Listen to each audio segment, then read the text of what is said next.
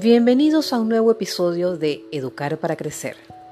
Todo un gusto y un placer volvernos a conectar en este maravilloso espacio dedicado a la familia de una forma analítica y reflexiva. Educar para Crecer.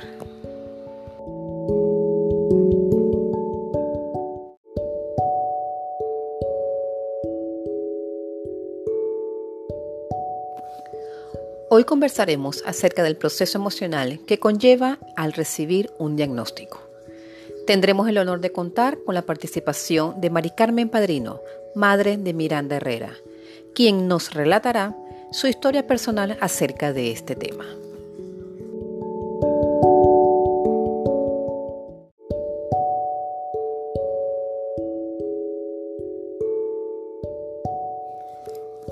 Tenemos todos los cuidados necesarios para llevar un embarazo a buen término. Como padres, nos sentimos emocionados con este hermoso regalo que Dios nos manda. Nuestro bebé nace y nos llenamos de regocijo. Mientras pasan los meses y observamos sus cambios en cuanto a su desarrollo, nos percatamos que algo es diferente en nuestro hijo, porque lo comparamos con otros niños. Al principio decimos que es normal, ya que su papá o mamá tardarán en caminar. Hablar, comer sólidos, dormir bien, socializar o simplemente decimos cuando entre al colegio cambiará. Pero resulta que va pasando el tiempo y nuestro hijo no juega como los demás. Aún no habla, llora mucho, hace pataletas en todos lados, no nos mira a los ojos.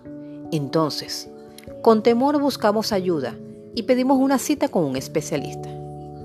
Luego de varias sesiones, nos dice que nuestro hijo se encuentra dentro del espectro autista.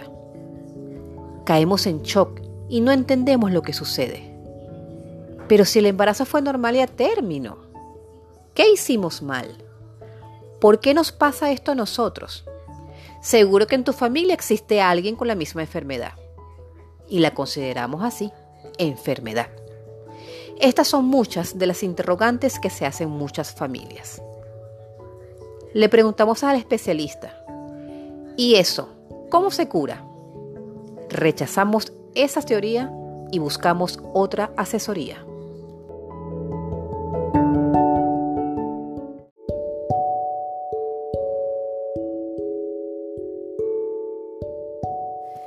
Esta es parte de la historia de muchos padres ante el diagnóstico que se les da. Cuando un hijo es diagnosticado con alguna condición, la familia siente que esto representa un golpe y los padres pasan por varias etapas psicológicas y emocionales que varían según el caso, aunque tienen similitudes desde el momento del diagnóstico. Dichas etapas son consideradas como un duelo, experimentado por los padres desde el primer momento, siendo este un proceso dividido en varias fases, hasta llegar a aceptar por completo la condición de su hijo. El proceso se da en el siguiente orden. Negación. Esta etapa se da cuando los padres se enteran de la condición de su hijo y se caracteriza por la insistencia de los mismos al aferrarse a la idea de que el diagnóstico no es correcto y que sus hijos no tienen ninguna condición, negándose a toda idea que afirme la realidad. Culpabilidad. Puede que durante esta fase los padres se culpen mutuamente de la condición del niño o incluso culpar al médico, la vida, su religión o a su propio hijo, reaccionando de esta manera debido a la impotencia que sienten, sintiendo además culpa y en muchos casos vergüenza. Negociación. En esta etapa, los padres, aunque no acepten el diagnóstico al 100%, ya se sienten más cómodos hablando del tema con el especialista y con el niño, despertando en sí mismos el interés por conocer la condición y cómo pueden manejarla. Depresión. La misma se da porque los padres se sienten agotados a nivel físico y mental, manifestando desánimo. Aceptación. Es la etapa final Aquí ya los padres aceptan total o parcialmente la condición de su hijo, aunque en algunos casos las etapas se pueden repetir, ya que cada persona vive este proceso de duelo de un modo distinto. Los voy a dejar con mi querida Mari Carmen Padrino, madre de Miranda Herrera, la cual nos relatará su historia de vida.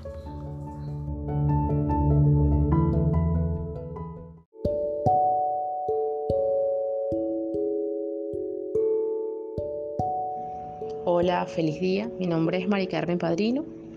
Yo soy la mamá de Miranda Herrera, quien tiene 7 años y tiene el diagnóstico de síndrome de Asperger. Agradecida con Sonia Llanes eh, por la invitación aquí a Educar para Crecer. Sonia, quien además es la fundadora de CIAE, Centro Integral de Amigos Especiales, y ha sido la psicopedagoga de Miranda ya casi los cuatro años completos desde su diagnóstico. Eh, voy a empezar hablándoles de qué fue lo que a mí me llamó la atención de mi hija y que me hizo llevarla a un especialista.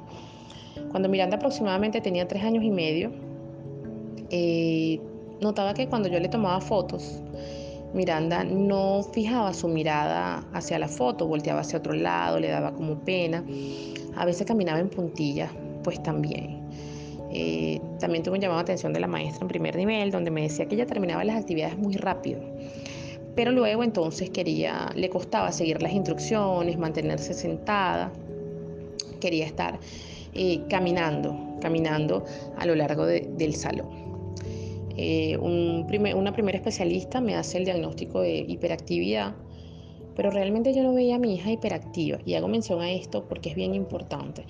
Eh, como mamá siempre tenemos que seguir nuestros instintos, somos nosotros las que estamos con el niño en la casa y eh, más allá de 40 minutos de consulta, pues estamos con el niño día y noche y somos los que observamos los cambios en nuestros hijos. Ese diagnóstico no me compaginaba con el comportamiento que yo veía en Miranda, por lo tanto, eh, aproximadamente unos seis meses después yo busco eh, un segundo especialista, quien hace el diagnóstico de inmediato, un síndrome de Asperger grado 1 de buena evolución. Y bueno, eh, recibir el diagnóstico de una condición de un hijo realmente yo creo que es un proceso de duelo.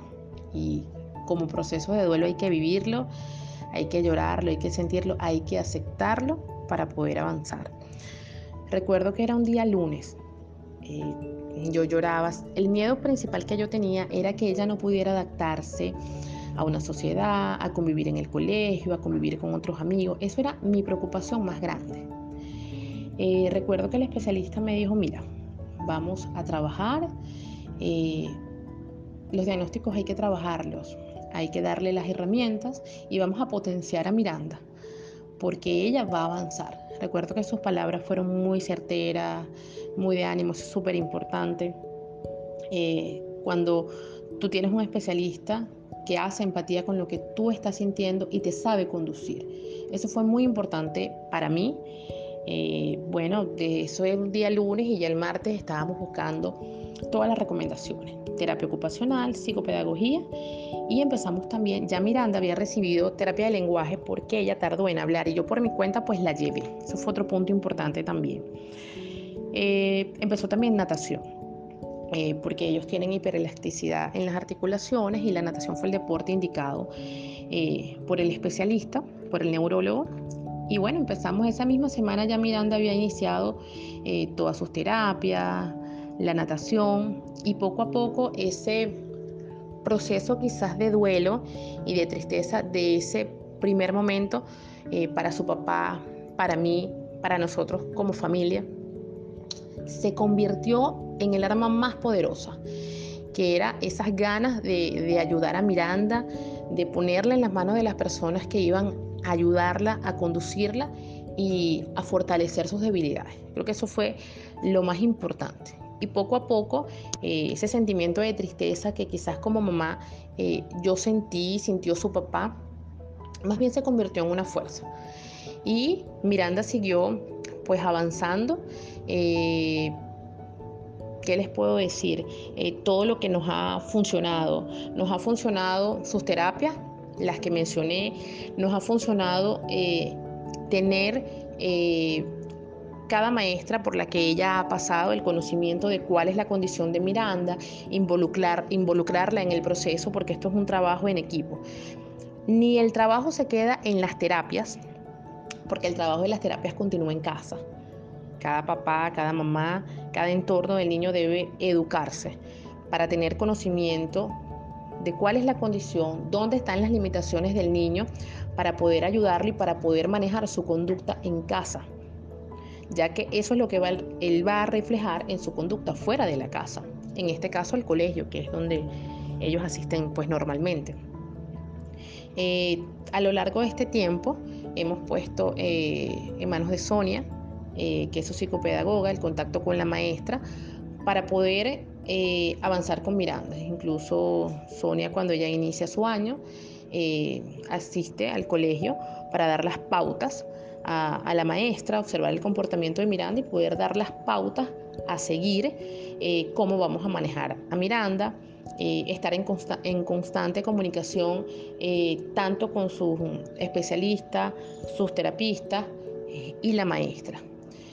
Puedo decir que hoy en día Miranda es una niña perfectamente adaptada a jugar con sus compañeros, a permanecer sentada en su jornada diaria de pues de trabajo en el colegio. Cuando fuera de pandemia estamos en situación pues normal. Eh, poco a poco fue alcanzando pues copiar todas sus tareas. Al principio pues le costaba pues saben la dispraxia motora con que cursa el Asperger eso también fue afianzado en su terapia ocupacional eh, copiar todas sus tareas eh, hacerlas aquí en casa, poder decirme toda la información que la maestra hubiese dicho ese día. Eh, diariamente la maestra se comunicaba conmigo si había algo fuera o no pues de lo normal, en comunicación con Sonia, con sus especialistas. Hoy en día y el trance más, em, más afianzado fue el paso de Miranda de tercer nivel a primer grado que acaba de culminar exitosamente. Eh, se lograron todas las las metas que teníamos con Miranda en, ese primer grado. Hoy puedo decir también que ella le gusta hacer videos de YouTube, le gusta hablarle a las personas, le gusta comunicarse eh, con las personas. Eh, ha hecho varios videos informando sobre el coronavirus, de cuáles son las medidas que debemos tomar, qué deben hacer los niños, qué medidas deben atacar y todo esto desde su propia inspiración. Miranda no es ni la sombra de la niña que fue diagnosticada a sus tres años y medio. Ha sido un proceso de trabajo en equipo, de vencer el miedo, de fortaleza espiritual y sobre todo lo más importante, de irnos de la mano de los especialistas adecuados, indicados, formados para tratar todas estas condiciones. Ese ha sido el éxito y bueno, aprovecho de dar las gracias a Sonia, quien ha sido eh, autora y nos ha dado la mano en todos estos eh, logros que ha tenido pues Miranda. Ha sido como, como una, una hada madrina. Y realmente, bueno, a todas esas mamás que hoy en día estén recibiendo un diagnóstico, primero que nada, si ven en sus hijos eh, una actitud algo que les llame la atención, no duden, no duden de ir a un especialista. Y si ese primer especialista te dice, mira, no, todo está bien, no noto nada, pero tú sigues notando en casa y algo que te prende las alarmas, busca una segunda opinión. Eh, busca porque mientras más temprano, si un niño tiene una condición, más temprano se empieza a trabajar, pues mayor será el éxito que vas a alcanzar a través de esas terapias. Eh, si una vez que recibes el diagnóstico, agárrate de la mano de las personas que tienen el conocimiento en estas áreas, eh, educa tu entorno, tu familia, infórmate, infórmate para que puedas eh, tú misma en casa seguir ayudando a tu hijo, porque como dije, el trabajo no termina cuando el niño sale de la terapia. Eh, agárrate de las manos de las maestras, ponlas en contacto con el especialista. Eh, y ayuda a tu hijo. Esa es la parte más importante. Somos nosotros quien vamos a marcar esa pauta en el camino de ellos, sea cual sea el diagnóstico. Esa es la clave del éxito. Y bueno, la fortaleza espiritual y la paciencia de saber que nuestros niños son, nuestros niños son valiosos, especialmente maravillosos. Realmente son ángeles enviados por Dios a nuestras vidas. Bueno, me despido, espero que les haya servido esta información, mi experiencia pues como mamá.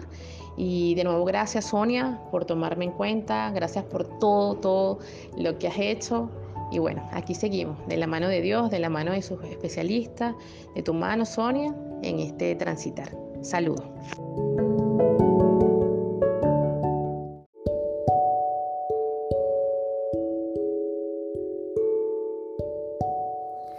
Gracias Mari Carmen por tu excelente participación y gran cariño. Fíjense, Todos los padres y familiares de personas con condición pasan por el proceso antes mencionado, el cual los lleva a asumir una posición asertiva. Pero muchas veces no se sabe bien qué acciones tomar para apoyar mejor a ese niño que necesita atención, comprensión y sobre todo mucho amor. Bien, ¿qué puedes hacer? Primero, documentate acerca de la condición de tu hijo. Mientras más conocimientos tengas acerca de las diversas condiciones, podrás brindar más ayuda a tu niño. Puedes comenzar dirigiéndote al centro educativo y conversando con el docente del niño, además de indagar en la web y consultando con profesionales para tener ideas claras y conocer mejor el tema. Segundo, conoce los derechos de tu hijo. Cada país tiene sus leyes en cuanto a la discapacidad por lo que es bueno que investigues, ya sea mediante internet o en físico, enterándote así de todos los derechos de tu hijo, porque los mismos servirán de ayuda en cuanto a su desempeño cotidiano y su integración en la sociedad. Tercero, establece relaciones positivas con el docente y personal de la escuela. Esto lo lograrás comunicándote regularmente intercambiando información sobre el progreso de tu hijo tanto en casa como en, el colegio. Reúnete con el maestro y equipo del área de educación especial para así desarrollar planes para tratar las necesidades educativas del niño. Cuarto, asiste a encuentros con otros padres. De esta manera podrán compartir consejos prácticos y apoyo a nivel emocional. Quinto, tenle mucha paciencia a tu hijo. Ten en cuenta que su condición puede dificultar su desempeño en todas las áreas y que hay cosas que no puede controlar, necesitando tu apoyo y tolerancia. Sexto, enfócate en las potencialidades e intereses de tu hijo. Anímalo a realizar actividades que le gustan. Ofrécele la oportunidad de aprender por medio de ellas. Acompáñalo siempre y guiando su aprendizaje.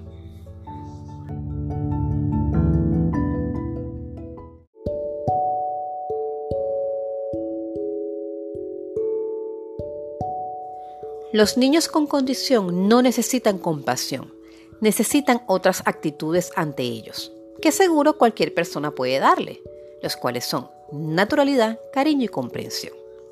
A nadie le gusta que otra persona lo examine con una mirada compasiva. Una mirada compasiva puede darse con toda la buena intención del mundo, pero en realidad puede estigmatizar y desvalorizar a la persona que tiene delante. Cuando nos miran con compasión por un defecto físico, por una situación económica dura o por habernos equivocado, nos sentimos peor. Pensamos qué habremos hecho tan mal para causar esa lástima. El niño y su familia pasan por un sinfín de situaciones estresantes que pueden ser lo menos si se perciben a su alrededor un apoyo social de calidad, en el que se sientan arropados y comprendidos. Comprendamos que la discapacidad no te define, te define cómo haces frente a los desafíos que la discapacidad te presenta.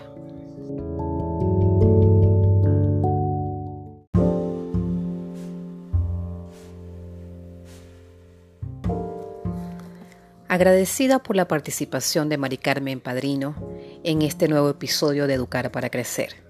Nos encontraremos en una próxima oportunidad.